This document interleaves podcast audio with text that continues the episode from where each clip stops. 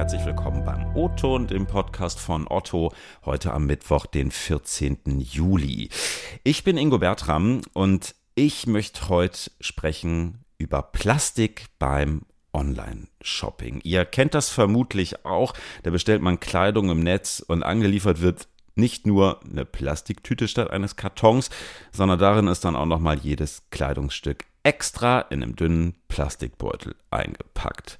Was soll das eigentlich? Geht das nicht ohne und ehrlich gesagt noch viel wichtiger, was gibt es eigentlich für Ideen, dieses Plastik zu vermeiden? Muss es überhaupt vermieden werden oder ist der Ruf, den Plastik hat, hier eigentlich schlechter als das Plastik selbst. Welche Zukunft Plastik im Online-Shopping noch hat oder vielmehr, ob es überhaupt eine Zukunft für Plastik gibt, das weiß Carla Jabben aus unserem Nachhaltigkeitsteam. Carla, schön, dass du da bist. Moin. Hallo Ingo, vielen Dank für die Einladung. Na, du arbeitest im Nachhaltigkeitsteam bei Otto und kümmerst dich da vor allem ums Thema Verpackung. Ähm, Carla, mal Hand aufs Herz, ne? Nachhaltigkeit und Plastik. Wie passt das zusammen? Ja, auf den ersten Blick natürlich nicht so. Äh, wir wissen ja auch, Plastik hat nicht den besten Ruf. Ähm, man darf natürlich an der, Stelle nicht vergessen, dass Plastik auch gute Eigenschaften hat. Also gerade im Online-Shopping viele äh, gute Eigenschaften mitbringt, ähm, die wir brauchen. Ähm, natürlich müssen wir auf der anderen Seite gucken, wie da die Nachhaltigkeit mit reinspielt. Und ähm, unser Ansatz mhm. ist da, dass wir das Plastik nutzen, was es schon gibt. Also da auf Recyclingmaterialien setzen ähm, genau, mhm. um das dann so möglichst ökologisch, also so ökologisch wie möglich hinzubekommen. Wenn du sagst Eigenschaften, die ihr im Onlinehandel braucht, was für Eigenschaften sind das? So besondere Stabilität oder was, was gibt da den Ausschlag? Genau, besondere Stabilität, aber auch das Thema Reißfestigkeit. Äh, ähm, man kann die Plastiktüten deutlich besser ähm, auf die Größe des Produktes ähm, ja, zusammenstauchen. Ähm, genau, und das ist natürlich anders als ein Karton, der deutlich mehr Platz einnimmt im Lager beim Kunden etc. Und wenn es um kleinere Artikel mhm. geht, äh, Textilien ähm, oder ähnliches, sind äh, Plastiktüten, äh, haben einen großen Vorteil. Ja. Mhm.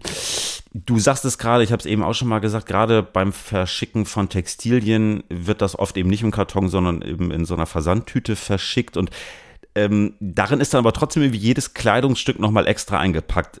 Polybeutel nennt ihr sowas. Was hat's damit auf sich? Warum braucht man das? Genau, Polybeutel, also oder auch Artikelverpackung genannt, ähm, wird gerade im Textilbereich äh, viel genutzt oder ausschließlich genutzt. Und das hat mehrere Gründe. Also das sind vor allem hygienische Gründe. Also man möchte ja auch als, als Kunde, als Kunde nicht einen Artikel bekommen, der im Zweifel verdreckt ist, weil er äh, im Lager über die Rutsche gerutscht ist und da noch etwas Dreck mitgenommen hat. Ähm, mhm. Oder der Artikel soll ja auch nicht so aussehen, als wäre er schon mal äh, in der Hand gewesen. Und es hat logistische Gründe. Also, dass die ähm, KollegInnen im Lager auch den Artikel durchscannen können. Da findet sich immer ein kleiner Barcode drauf, äh, dass der zugeordnet werden kann, etc. Also wir haben einmal Hygienegründe und auch logistische Gründe, weshalb wir die Artikel nochmal einpacken müssen in einen sogenannten Polybeutel. Mm, und der ist aus Plastik oder aus was für einem Material? Genau, der ist aus Plastik. Ähm, mhm. Ja, 100 Prozent. Könnte es nicht auch Papier sein oder, also gut, komplett empfallen geht wohl nicht, wenn du gerade sagst, aber ist Papier nicht irgendwie eine, eine Alternative vielleicht?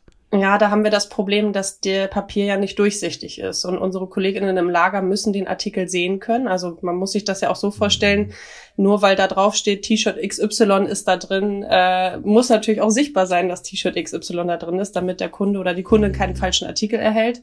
Oder auch bei der Retoure direkt gesehen werden kann, dass es sich da um diesen Artikel handelt. Ähm, mhm. Und äh, was der zweite Grund ist, dass auf diesen Rutschen, die im Lager sich befinden, da ähm, rutscht ein Polybeutel ähm, viel besser, als das ein Papierbeutel tun würde. Ähm, genau. Ich sagte ja gerade schon, die Beutel sind aus Plastik, aber ähm, das ist halt auch so ein aktuelles Thema. Also wir schauen da auch, wie wir es hinbekommen, dass wir diese Beutel, die aktuell noch aus äh, frischem Plastik bestehen, also aus Neuplastik, ja. wie wir mhm. das hinbekommen, die aus 100% recyceltem Plastik herstellen zu können. Mhm. Was gibt's da für Ansätze, um das zu tun? Ähm, da gibt's ein, ein größeres Projekt, was wir gerade machen. Das ist zusammen mit dem Startup Cadell. Äh, mit denen haben wir zusammen äh, letztes Jahr einen Test gestartet. Ähm, mhm. Wir haben aus unseren Retourenabfällen, also aus unserem eigenen Müll, 50.000 mhm. Polybeutel herstellen lassen, ähm, mhm. die wir dann wiederum genutzt haben für den Versand aus dem Retourenbetrieb. Ähm, und da der Test so gut lief, haben wir uns entschlossen, das nochmal größer auszurollen und äh, haben mhm. jetzt 2,6 Millionen Beutel bei Cadell bestellt und äh, genau, lass, verschicken die dann bis Ende des Jahres spätestens an unsere KundInnen. Und danach soll es natürlich auch damit mhm. weitergehen. Also wir gehen davon aus, dass der große Test jetzt auch so positiv verläuft und dass wir dann ähm, das ganze Thema auch fest etablieren können bei uns. Warum kommt man da jetzt erst drauf? Gerade wenn du sagst, Frischplastik, ist ja eigentlich, glaube ich, das schlimmste Plastik, was es eigentlich gibt. Ne? Ähm, hätte man da nicht irgendwie schon, weiß ich nicht, vor ein paar Jahren was machen können? Ich meine, ihr macht das ja beispielsweise bei den Versandtüten auch, ne? Ist ja auch recyceltes Plastik. Warum nicht da? Genau, das hat, hat mehrere Gründe. Also klar, du sagst es richtig, man, man muss das Thema angehen und wir versuchen das jetzt auch wirklich mit, mit Hochdruck anzugehen und schauen auch, wie wir neben dem Retourenbetrieb, ähm, von dem ich gerade erzählt habe, auch in den Märkten direkt äh, recycelte Materialien einsetzen können, also recycelte mhm. Polybeutel, also quasi, dass das Produkt, wo es produziert wird, direkt in diesem recycelten Polybeutel verpackt wird. Aber mhm. man muss sagen, dass in den letzten, also, dass das vorher fast nicht möglich war und es gab zu wenig Alternativen, wie dieser Polybeutel, der ja durchsichtig sein muss, was ich eben schon mhm. sagte, als Recyclingqualität zu finden war auf dem Markt. Also es gab einfach zu wenig Möglichkeiten, äh, diese Polybeutel umzustellen vorher. Das ist bei mhm. Versandtüten natürlich anders. Die sehen anders aus. Das weiß man ja auch. Die sind nicht durchsichtig, sondern die sind mhm. äh, blickdicht, müssen sie ja auch sein. Ähm, und äh, da gab es früher äh, ja Recycling-Alternativen, dass wir da schon umstellen konnten auf Recyclingqualität. Mhm. Also ist diese Durchsichtigkeit, die ihr bei diesen Polybeuteln braucht, eigentlich bis dato so der große Hemmschuh gewesen, warum das nicht ging? Genau, das war so ein Knackpunkt, weil bisher ah, ja. gab es nur Recyclingmaterial, wo dann der Beutel etwas schmutzig gewirkt hat. Also man hat es, man ah, konnte ja. nicht mhm. direkt durchblicken, es war schmutzig und da ähm, war bisher noch die Entscheidung, dass wir da, ähm, wir brauchen halt einen klar durchsichtigen Beutel ähm, okay. um das in der Logistik auch so möglichst reibungslos zu, zu gewährleisten. Und das andere Thema mhm. ist auch, ähm, dass vorher, ich sag mal, in den letzten zwei Jahren hat das Thema ja ganz schön Fahrt aufgenommen, Nachhaltigkeit. Äh, mhm. Ähm, und dass es davor auch noch nicht so die große Akzeptanz gab, was zum Beispiel einen schmutzigen Beutel angeht. Wenn der Kunde oder die Kundin dann einen Artikel erhalten hätte, der in einem schmutzigen mhm. Beutel, also optisch schmutzig, äh, einem schmutzigen Beutel erhalten hätte, ähm, dass das da auch nicht auf die größte Akzeptanz gestoßen wäre. Und das ändert sich natürlich, das merken wir auch. Ähm, okay. Genau. Ja, und äh, geben da jetzt auch Vollgas. Mhm. 2,5 Millionen, das ist jetzt ja auf den ersten Blick erstmal relativ viel. Hm, wo kommt das zum Einsatz? Also nur bei Textilien oder auch bei anderen Produkten? Und zweite Frage daran anschließend. Otto verkauft ja einmal immer eigene Ware, also selbst hergestellte Textilien, aber ja durchaus auch Ware von Partnern oder von Marken, ne? also Levis, Nike und so weiter und so fort. Kommt das da auch zum Einsatz? Ähm, also wenn wir ähm, diese 2,6 Millionen, von denen ich gerade sprach, die äh, kommen nur für die Otto Eigen- und Lizenzmarken zum Einsatz. Ähm, mhm. Genau, und unsere Partner, die auf der Plattform verkaufen, verschicken ihre, ähm, ihre Produkte ja selbst. Also da ist dann auch die Unterschiedlichkeit, den Versand übernehmen wir ja nicht. Ähm, mhm. Genau, und jetzt diese Polybeutel, von denen wir sprechen, das sind äh, Beutel, die rein für Textilien eingesetzt werden. Es gibt noch andere Artikelverpackungen, äh, die können aber auch noch anders sein. Und aber diese Polybeutel, von denen wir jetzt gerade sprechen, die im Retourenbetrieb mhm. eingesetzt werden, werden ausschließlich für Textilien genutzt. Mhm, du sagtest gerade, dieser Test mit Cardell und den 2,5 Millionen ist jetzt eigentlich schon der zweite Schritt in diesem Test. Kann man davon ausgehen, dass sowas dann irgendwann aus einem Teststadium auch mal herauskommt und einfach alle Beutel nachhaltig sind? Oder können solche Beutel eigentlich jemals wirklich nachhaltig sein? Weiß ich nicht. Also das wäre unser Ziel. Also das, das ist auch unser, unser Bestreben, dass wir diesen Großtest jetzt machen, ähm, um es ja im Retourenbetrieb selbst nochmal groß zu testen, um dann es mhm. auch perspektivisch äh, flächendeckend einzusetzen. Genau, und mhm. du fragtest ja gerade, kann das überhaupt nachhaltig sein? Ähm, Ähm, unser Ziel oder unser Bestreben ist es da auch, ähm, dieses Plastik umzustellen, weil man muss sich ja auch vorstellen, dass Plastik existiert schon. Ähm, und natürlich ist es mhm. deutlich nachhaltiger, wenn man kein frisches Plastik nutzt, was extra produziert werden muss, sondern wir da Müll nutzen, den wir selber produziert haben und daraus unsere Polybeutel fertigen. Hm, aber ist und bleibt natürlich irgendwie immer Plastik.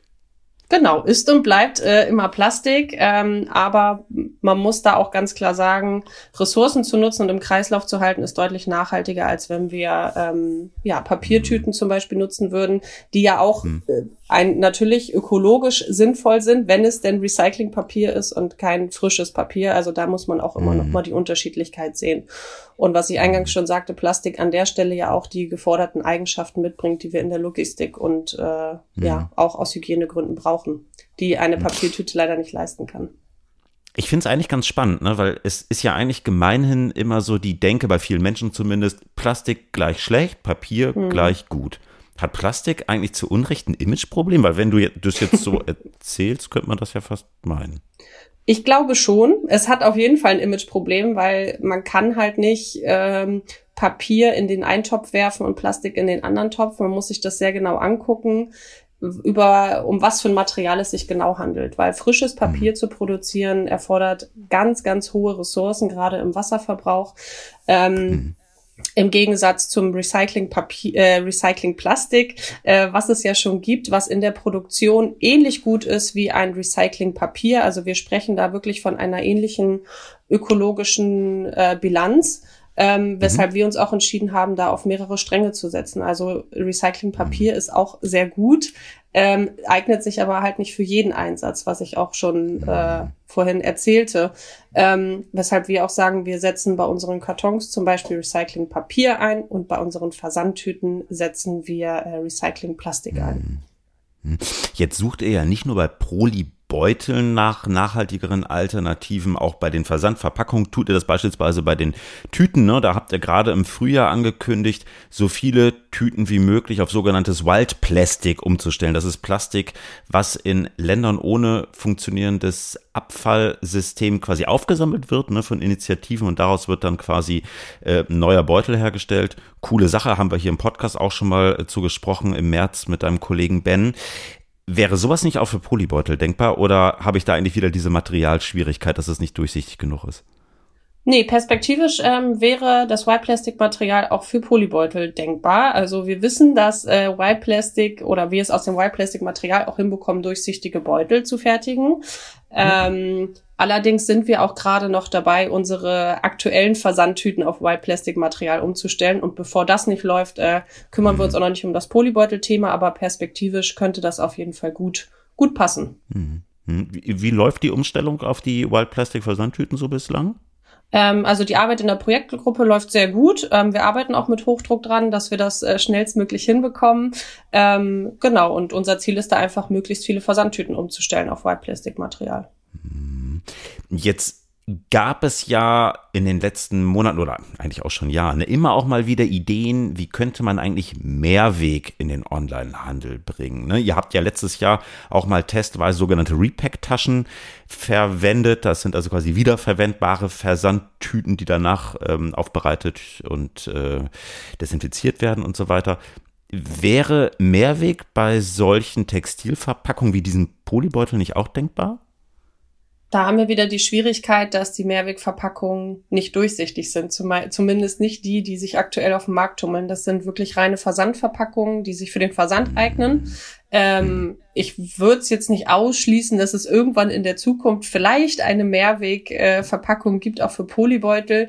Aber ich glaube, das mhm. ist noch ein sehr weiter Weg und aktuell äh, noch nicht denkbar. Und ja, mhm. genau. Was glaubst du, braucht man künftig wirklich noch Plastik beim Online-Shopping. Also mal unabhängig davon, dass Plastik vielleicht auch tatsächlich zu Unrecht an der einen oder anderen Stelle ein Imageproblem hat, wäre es ja eigentlich trotzdem cool, das irgendwie langfristig abzuschaffen. Ist das realistisch? Ich glaube in gewissen Bereichen nicht. Ähm, was wirklich den, also Hygienefaktor und auch die, die Rutschfestigkeit auf der Rutsche in der Logistik oder die Erkennbarkeit auch bei den KollegInnen im Lager angeht, ähm, mhm. da ist es, glaube ich, nicht verzichtbar. Ähm, und ich würde da auch nochmal betonen, es ist einfach wichtig, da nochmal zu unterscheiden, ist es Recyclingqualität oder nicht. Weil wenn wir das mhm. Plastik schon haben auf der Welt und äh, das nicht nutzen, wäre das deutlich mehr Verschwendung, als wenn wir neue Sachen produzieren.